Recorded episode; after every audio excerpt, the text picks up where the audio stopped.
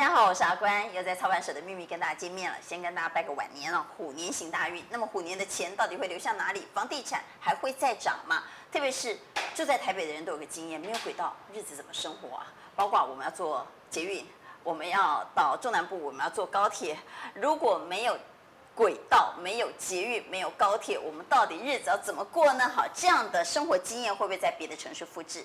那如果在别的城市复制，台北特别是沿着轨道。房价上涨的经验又会不会在别的城市复制呢？在今天好好来谈谈，是不是沿着轨道买房产？邀请到的是重量联行董事总经理赵正义。哎，阿光好，孙老师好，各位观众大家好。好，邀请到政治大学地震系系主任孙正义。娟姐好，呃，赵董好，各位观众朋友大家好。我们来讲一下高雄，最近高雄热得不得了，所以一定要来讲一下高雄。然后最后我们再来讲。这样的规划对房价会产生什么影响？我们再回头来讲房价。我们来讲一下高雄的这个案子，它是怎么规划的？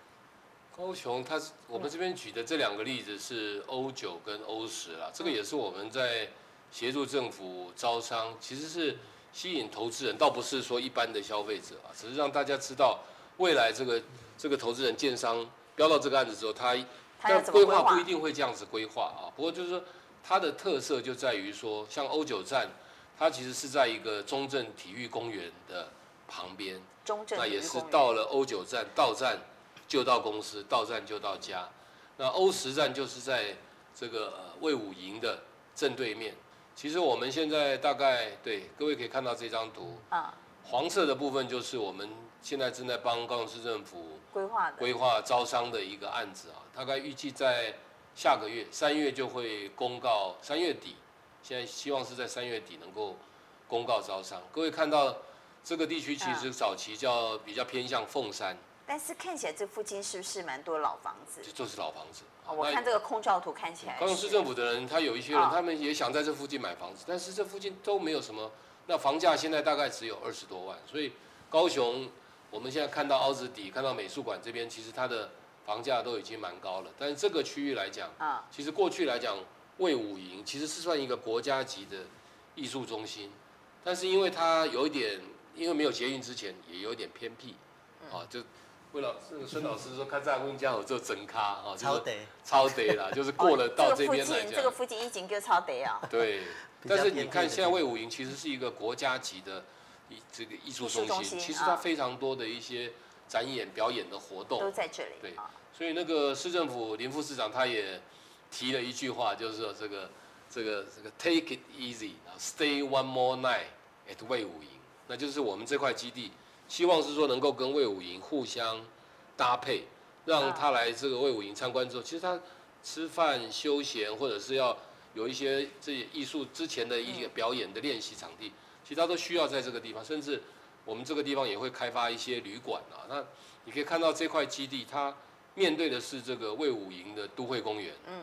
它光本身就有四十几公顷，加上旁边旁边对面那个大家可能有听到，山景有一个 LaLaport，最近要在这边 LaLaport 已经投资了啊，LaLaport 在南港也盖了一个，对，盖一个。那现在在魏武营的南侧，它是台糖的土地啊，它也会盖一个。那它地下全部会连通在一起，地下连通在一起，都都会连通在一起。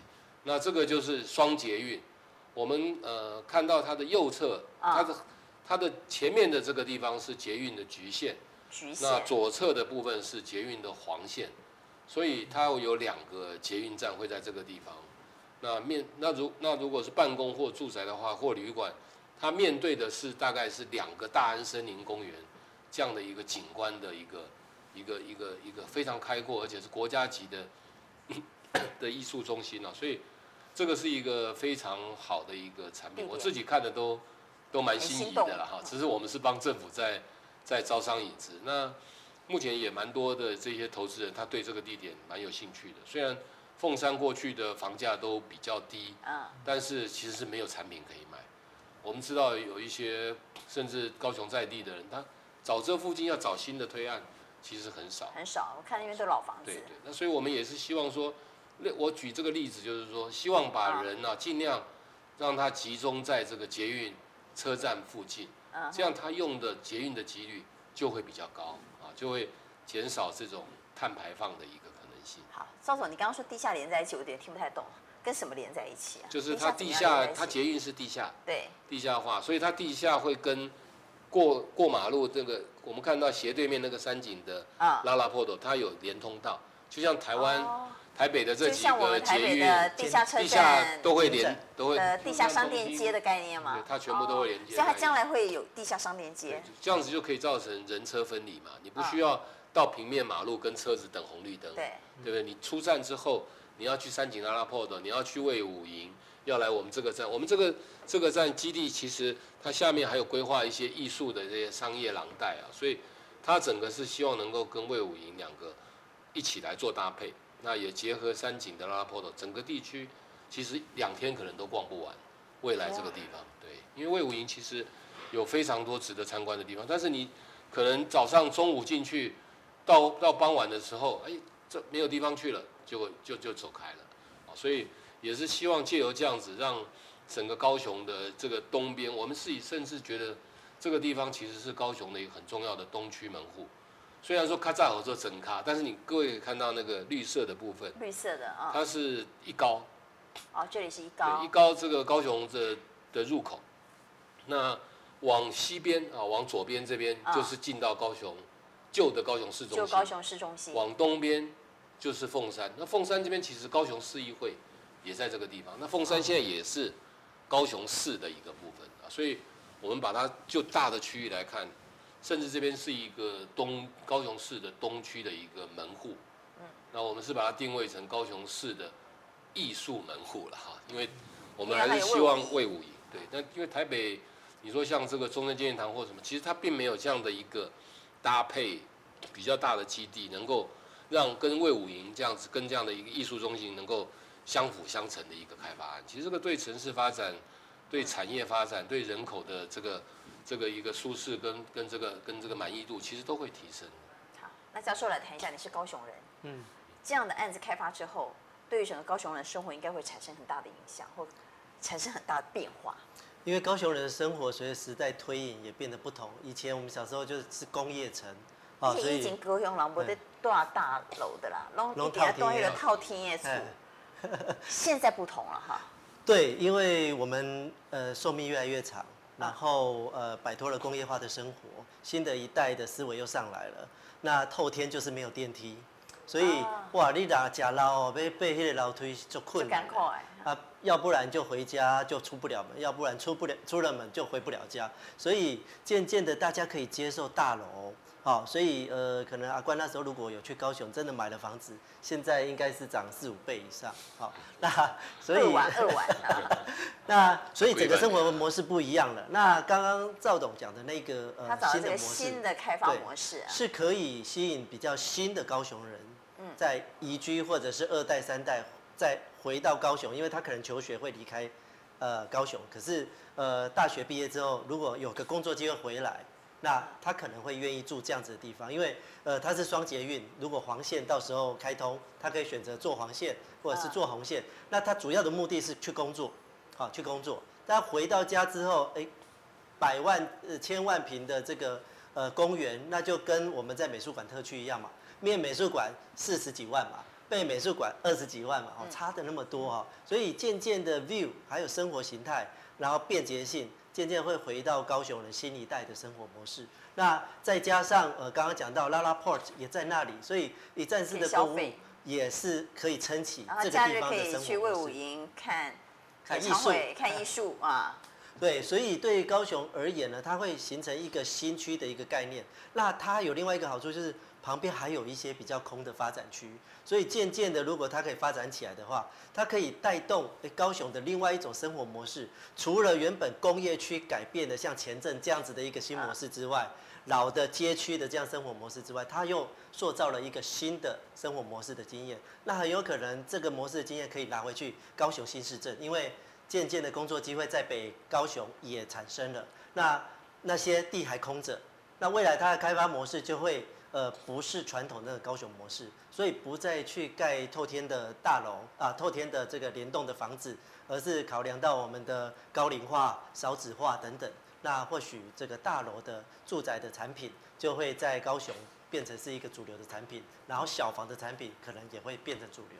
好，那我们就回来谈房价，这样新的开发模式，现在新的生活模式会带给房价什么样的刺激效果？因为高雄真的已经涨很多了，那这一波主要是靠台积电来激励。那新的开发案、新的生活模式有没有可能再推一波？其实捷运站就是说捷运车站附近的房价，你就正常市场来看，它的房价都会比没有捷运大概多十到二十个 percent 的。十到二十个 percent。对对对。那因为现在刚刚孙老师所提到的，因为资金也多，资金多当然是一个好的问题啊，但是现在就是说造价其实也很高。成本也很高，建商的成本。所以政府在做这些捷运联开，是希望透过比较多的容积，看能不能让土地的成本能够不要负担这么重。但是它还是会跟着市场的价格来走。那我们当然是这个，我我们是招商引资了哈。那未来的房价基本上它还是跟着市场的价格会在做波动啊。那以高雄来说的话，大概大家觉得可能最近。尤其像去年下半年涨很涨，了很多，我我也不得不说有一些东西可能反应的太快了一些了啊，因为你认为有点炒过头吗？嗯，我不敢讲炒，就是说有点涨过头吗？对对对，就是可能预期心理比较高一点啊。但是未来我觉得还是要看它的区位，看它的环境。那高雄确实在脱胎换骨，但是这个点可能相对的房价还是相对低的。对。那高雄另外一个，我们是觉得真的，现在市政府在推动，真的在脱胎换骨。我们这个图是没有看得出来，就是高雄现在有在推一个 S 廊带，就是说你的房价是不是能支撑，最主要是看产业。是。刚刚阿关讲到台积电要下去中游，其实不是只有台积电的，还有很多像这个中华电信，这个五 G LED 的半导体，还有像日月光半导体。啊，日月光本来在高雄就。本来就在高雄，而且它越来越扩大。扩厂。对，那所以像我们特茂山那个地方，大概在南高雄这边，政府大概也分回来的这样的一个整个五 G IoT 园区，它也是吸引希望吸引这样的一个产业能够进驻，因为未来的这个产业结构啊，其实在做很大的一个转变。我们在看，过去我们想到高雄是石化业、重工业，对，对好，都是污染的行业。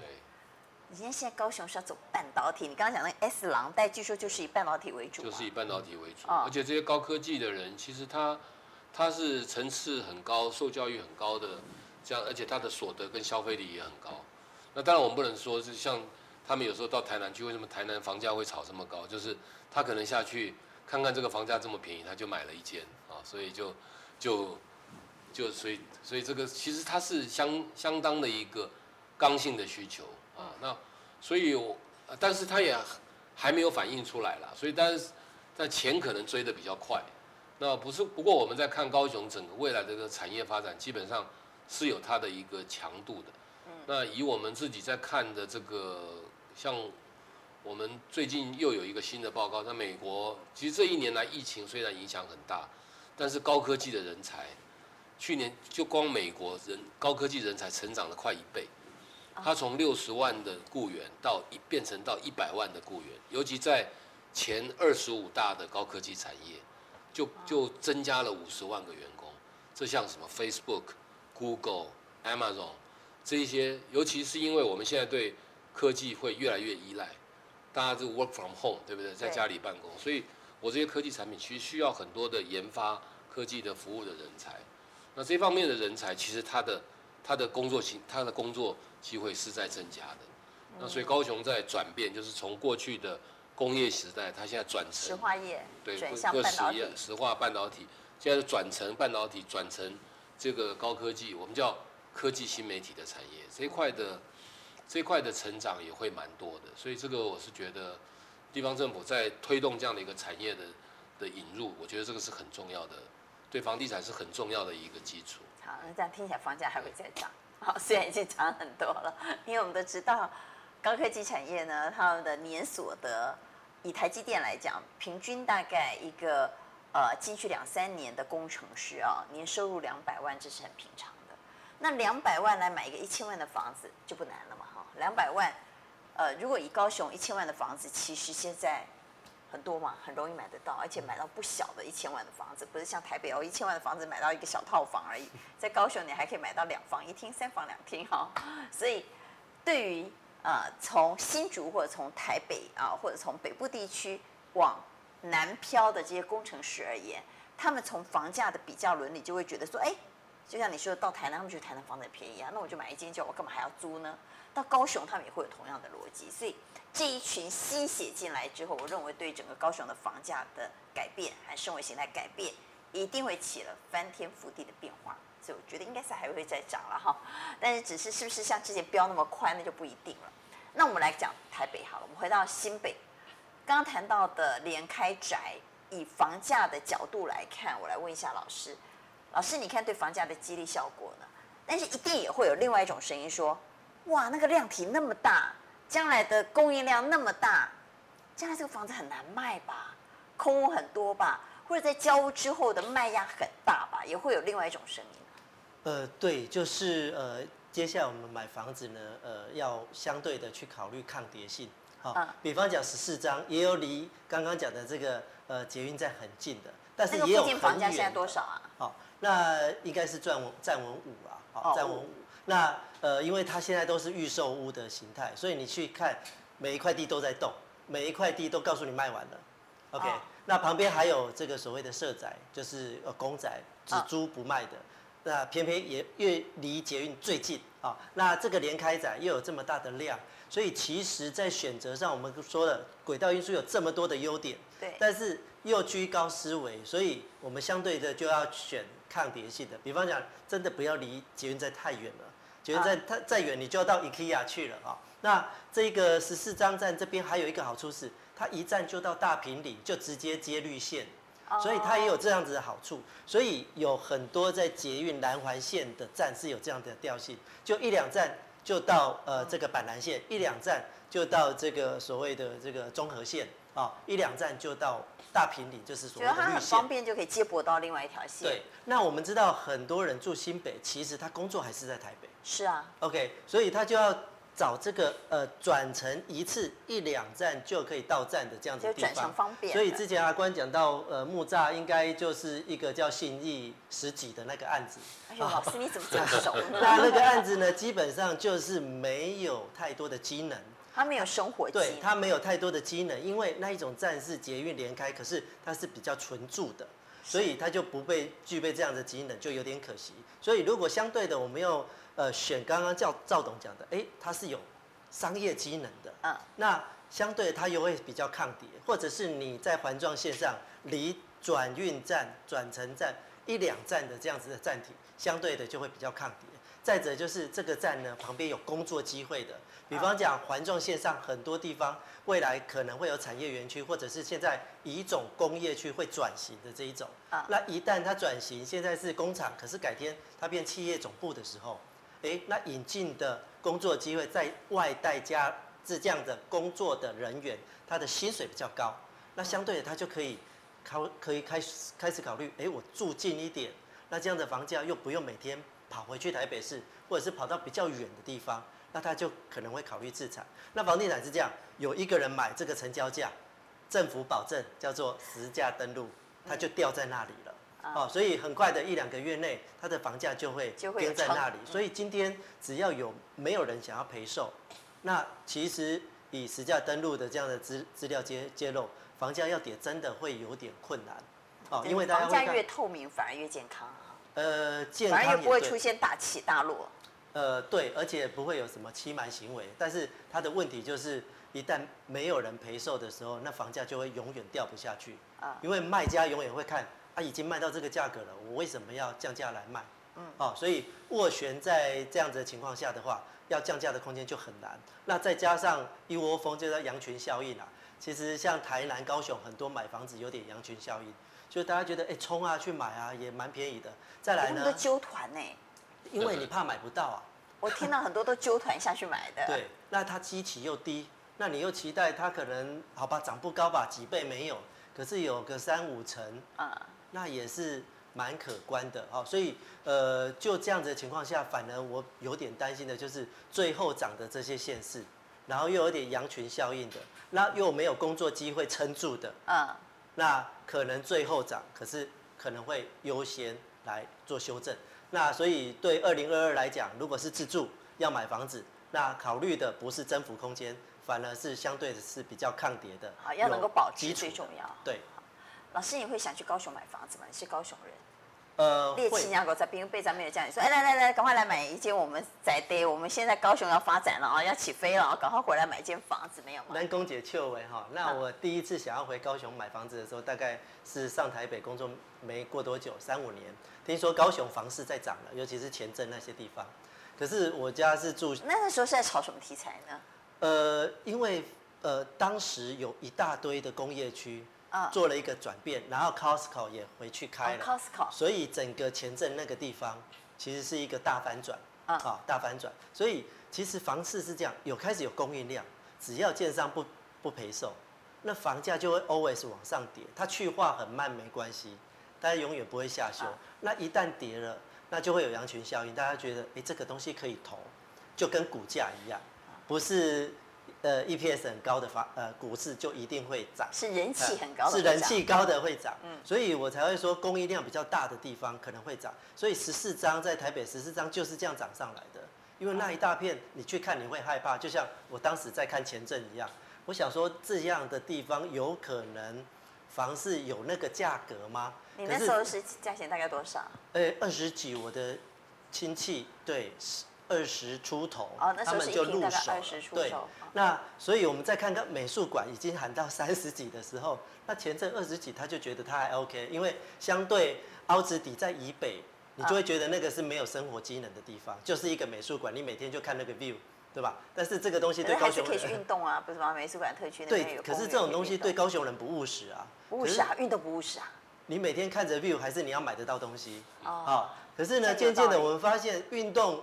公园啊，这个左营那边也是看 view 就可以涨价了啊，所以 所以突然发现 view 原来是会加分的。对，所以早期呃阿关去高雄，大家觉得做捷运没有人在做，因为我调多拜比较方便啦。是啊，那时候捷运生意很烂呢，那时候不是都说那做个撩几啊？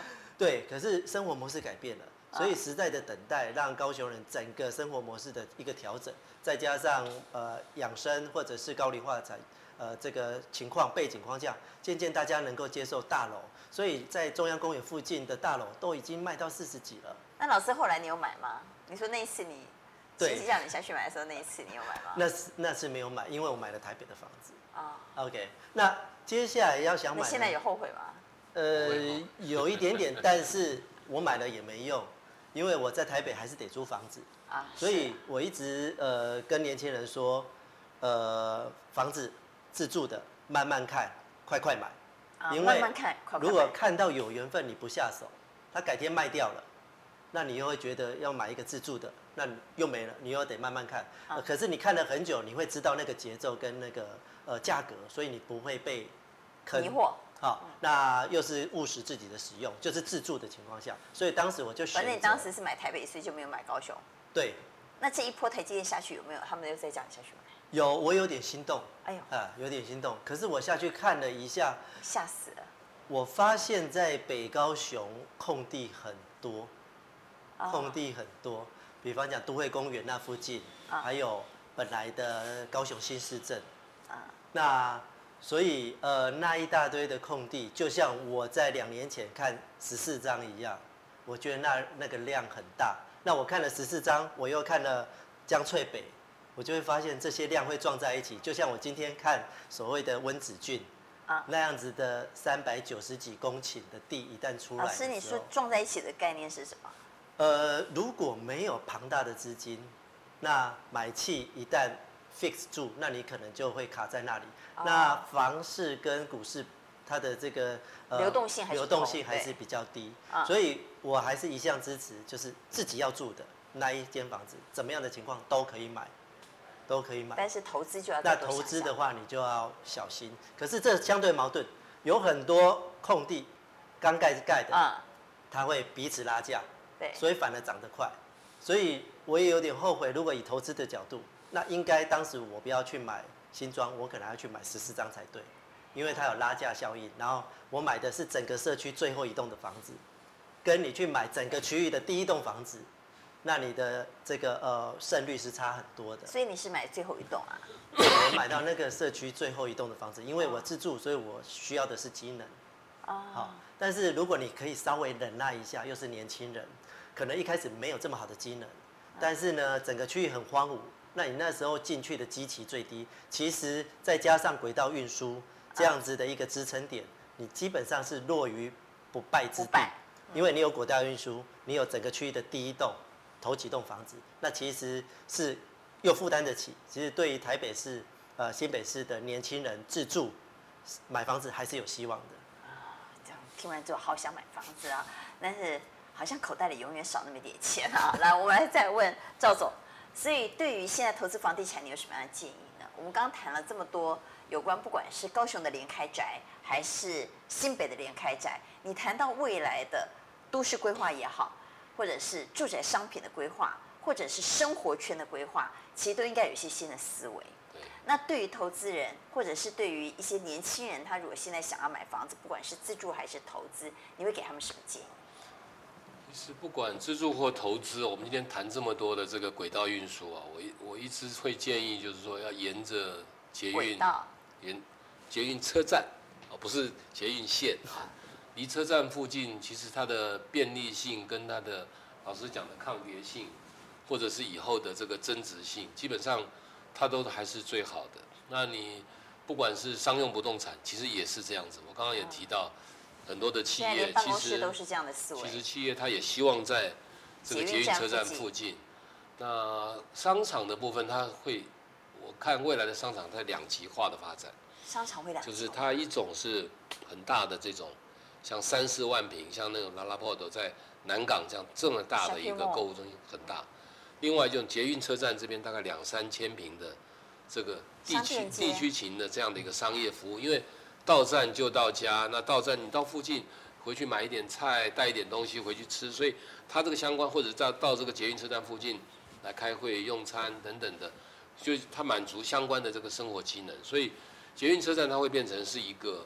等于是地区型的，它不只是一个交通机能，它也是有生活机能。以前我们买房子，我们都问说，哎，那交通怎么样？我们都会问中介，这附近交通怎么样呢？然后生活机能怎么样呢？啊，生活机能怎么样？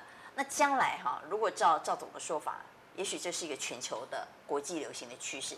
将来就是你只要有捷运，你就生活机能都包在里面了。对，那因为就是政府也留有这样的一个土地，但市市场上自然的需求，所以你看这个捷运车站旁边，它的商店也比较容易，因为人流就代表是。它也比较养人潮代表成长。那全世界最大的车站新宿车站一天进出有三百万人呢。我们现在台北车站一天只有五十万人，啊，但是也很多人啊。但是三百万人，你看他养了四个百货公司都，都还还还养得很好。所以未来这个，那当然像我们现在环状线，各位去看，或者是高雄早期这个捷运，它因为没有成为网状嘛，所以它的班次少，所以感觉就好像。不太方便，但是等到这一些发展在上面之后，它的使用的人多之后，捷运班次马上就调整。以前台北捷运也是这样子，所以它会是启动一个比较好的良性循环啊。所以当然就是今年来讲的话，我觉得轨道真的是值得大家多注意。我刚刚提到，而且我看现在每一个都市哦都都有只要改其实台北、新北、桃园、台中、高雄都有。台南，我现在先跳过，就是台南，因为古迹太多了，所以那个铁路地下化一挖就挖到古迹，就很可惜。那那天我在跟市政府在提议，就是说从台南车站特定区拉一条捷运到南科，其实沿线也可以做一些这个这个这个土地，让这些旧科技人他可以，因为外围比较不会挖到古迹啊，要不然其实这个轨道运输，国外 Metro 其实叫地铁了，我一直希望是。是走铁走地下化的，尽量不要，尤其像轻轨，我就觉得轻轨那天我还跟新北市政府建议说，你这个轻轨能不能都全部把它改成捷运？因为我上次去坐那个淡水的轻轨啊，坐了一次，发现那个脚踏车从我旁边还比你快，还比我快，对不对？所以那个 轻轨很慢，效果就不出来了，对不对？你一定要有专用路权啊，那要让民民众的一个。便利性省时，那转接转乘要能够非常方便。老师刚刚讲的，像接到大平林站，现在很多人觉得环状线不方便，那班次又少，然后要到你这个车上不晓得转到哪里去，那这个是现在。所以以后它一定要所有的这些轨道运输，那我们再看各个城市的，它到成熟期之后，它的房价才能够这能够更更上一层楼了哈。嗯，好，所以今天呢，我们对于未来，不管是投资房地产，还是我们呃对于捷运的呃未来的想法呢，应该是说，今天我们对捷运未来的想法开始有一些不同的想法，开始有些颠覆。我们以前认为捷运站就是交通，但现在捷运站不只是交通，也是生活。不只是生活，也有工作啊。那我们再回来最后一点，是我们来讲，其实刚刚讲到了一个很重要的观念，是不是有可能被颠覆的是，过去我们对房地产一定会有所谓的蛋白区、蛋黄区、蛋壳区。我们以前是这样，然后我们的蛋黄区、蛋壳区、蛋白区是用什么来分呢？用行政区来分啊。你是住在哪？哎呦，中正区、北外了，大安区站了，信义计划区抢强棍了哈。以前是这样分，但刚刚其实我听赵总也谈到了。未来在轨道发展越来越成熟的地方，很可能它会颠覆我们过去对蛋白和蛋黄的定义，就如同未来我们会颠覆我们对捷运站的定义。捷运站不仅仅只是交通而已。我们来谈一下蛋黄蛋白在环状线之后会有什么样的改变？你会告诉我，什么蛋白会变成蛋黄？那这个就是名牌了，这就是投资房地产的名牌了，不是吗？对，其实呃，我们应该是说，现在是多蛋黄的时代啊。多蛋黄。对，因为你以呃整个东京都看起来，这个新呃涩谷啊新宿，啊、那这个上野，每一个都是一个 center，啊，哦、每一个都是 center，那只是轨道运输把它串起来。所以我们回头要去思考，就是如果你买房子是临近你的工作地点，啊，那那工作地对你来讲，它同时兼具的。提供工作机会、购物的机会、居住的机会，那它就是你的蛋黄嘛？你管别人的蛋黄在哪里？所以我们会是一个多蛋黄的时代，也叫多核心，我们叫多核心城市的发展。其实很 match 刚刚赵董提供的那一张图，也就是说，我们未来某一些人会在某一些区域生活，这是一个理想。我们以前是单线的嘛，就是蛋黄就在哪里呢？啊，就在东区啊，从东区呢，大安区、西一计划区往外辐射，以前是这样的思维嘛。但是现在已经是多蛋黄的时代，比方讲，有些人是依着板桥来生活，有些人是依着新店来生活。那台北市又有很多的区块，呃，有一个很重要的现象，就就在一年内左右，我有呃朋友住在机场捷运，机场捷运，机机场捷运线，他原本住在副都心 A four A 四站，是可以有位置坐到台北车站转乘，因为他在台北工作。现在到 A 四站已经没有位置，而且车厢是上班时间是满满的。也就是说，当 A 七站住很多人的时候，所以他 A 四上车已经没位置坐了。没位置坐了，而是车厢是几乎是满的状态。那你朋友很年轻啊，他们年纪大一点，他会有博爱座可以坐。对，所以他就告诉我们说，还是有一些人必须依赖轨道运输去转乘。那呃，我也听到一个故事是，他住 A 七，可是呢，他在中和工作。为什么？因为他在产业园区转。A 七在中和工作算很远呢。可是他坐三站就到产业园区，就转所谓南环线，就到中和了。Oh. 中和一出站就是一个呃 shopping center，他就在那边工作，所以对他来讲住 A 七站一点都不远。因为如果你开车进林口，每天是。现在的远近呢？以前的远近是地理位置的远近。对。现在的远近是几站的概念？交通时间。交通时间的远近，说啊，我经过了五站，那反正我们知道捷运大部分一站都是两分钟，我算过了，五站是十分钟，所以也许地理位置的五站很远，但是交通位置的五站变很近。对，所以如果你开车去林口，你就塞死了，因为上下班时间一定堵。是可是他搭捷运不堵，所以 A 七、A 六、A 五、A 四、A 四一转转环状线就直接到综合站出来，他就工作了。所以呢，捷运站就是工作，捷运站就是购物，这是一个非常重要 TOD 的理想。那如果这件事情实现的时候，那我们就会知道说，其实以后每一个空间的连接，就像我们今天去东京，我们不用看得懂地图，只要看得懂捷运路网图，我们去香港也是知道要啊去哪里。我们去香港也是这样。所以其实就这个观点来讲，台湾真正的就走到了一个轨道运输。所以相对的，你买房子或者是工作，很多的企业就会开始把它企业总部移到相对有捷运站的地方。那接下来呢，在丹凤就会未来会跟桃园捷运去对接。所以丹凤会跟桃园捷运对，接桃园捷运的这个对接就在新庄哦丹凤站，所以未来这边会对接。刚刚赵总讲的三英站也会对接，以后大概就会形成一个大台北都会区的一个轮廓。所以以后买房子要先去要那个捷运图，对不对？捷运未来规划图到底哪一条线将来接到哪里，先搞清楚再来买房子。对，那所以现在有一批人是在这种地方去买房子。第一，自住，基期比较低，而且成本比较低。啊，他花的就是有时候拆站房价差一半哎。没错，嗯那再来它基期低，未来如果真的房价上涨，它其实它的呃获利空间也会相对比较大。我以前都叫人家买，呃，捷运线的最后一站，那都超便宜哈。但是现在的最后一站，将来可能是中间站哦，因为现在一直接、一直接、一直接嘛。对所以当你变中间站的时候，房价就一定会上来了哈。所以将来呢，可能你遇到朋友打招呼的时候，过去我们经常问说，哎，你住哪里呀、住哪一区啊？将来可能是，哎，你住哪里呀、住哪一站呢、真的有这样的可能哦。好，在今天非常感谢，呃，赵正英赵总以及孙正义孙老师跟我们聊聊未来，将来我们买房子也好，或者我们居住环境也好，可能会有一个新的变革，而这个新的变革也暗藏着投资密码。好，谢谢两位，谢谢。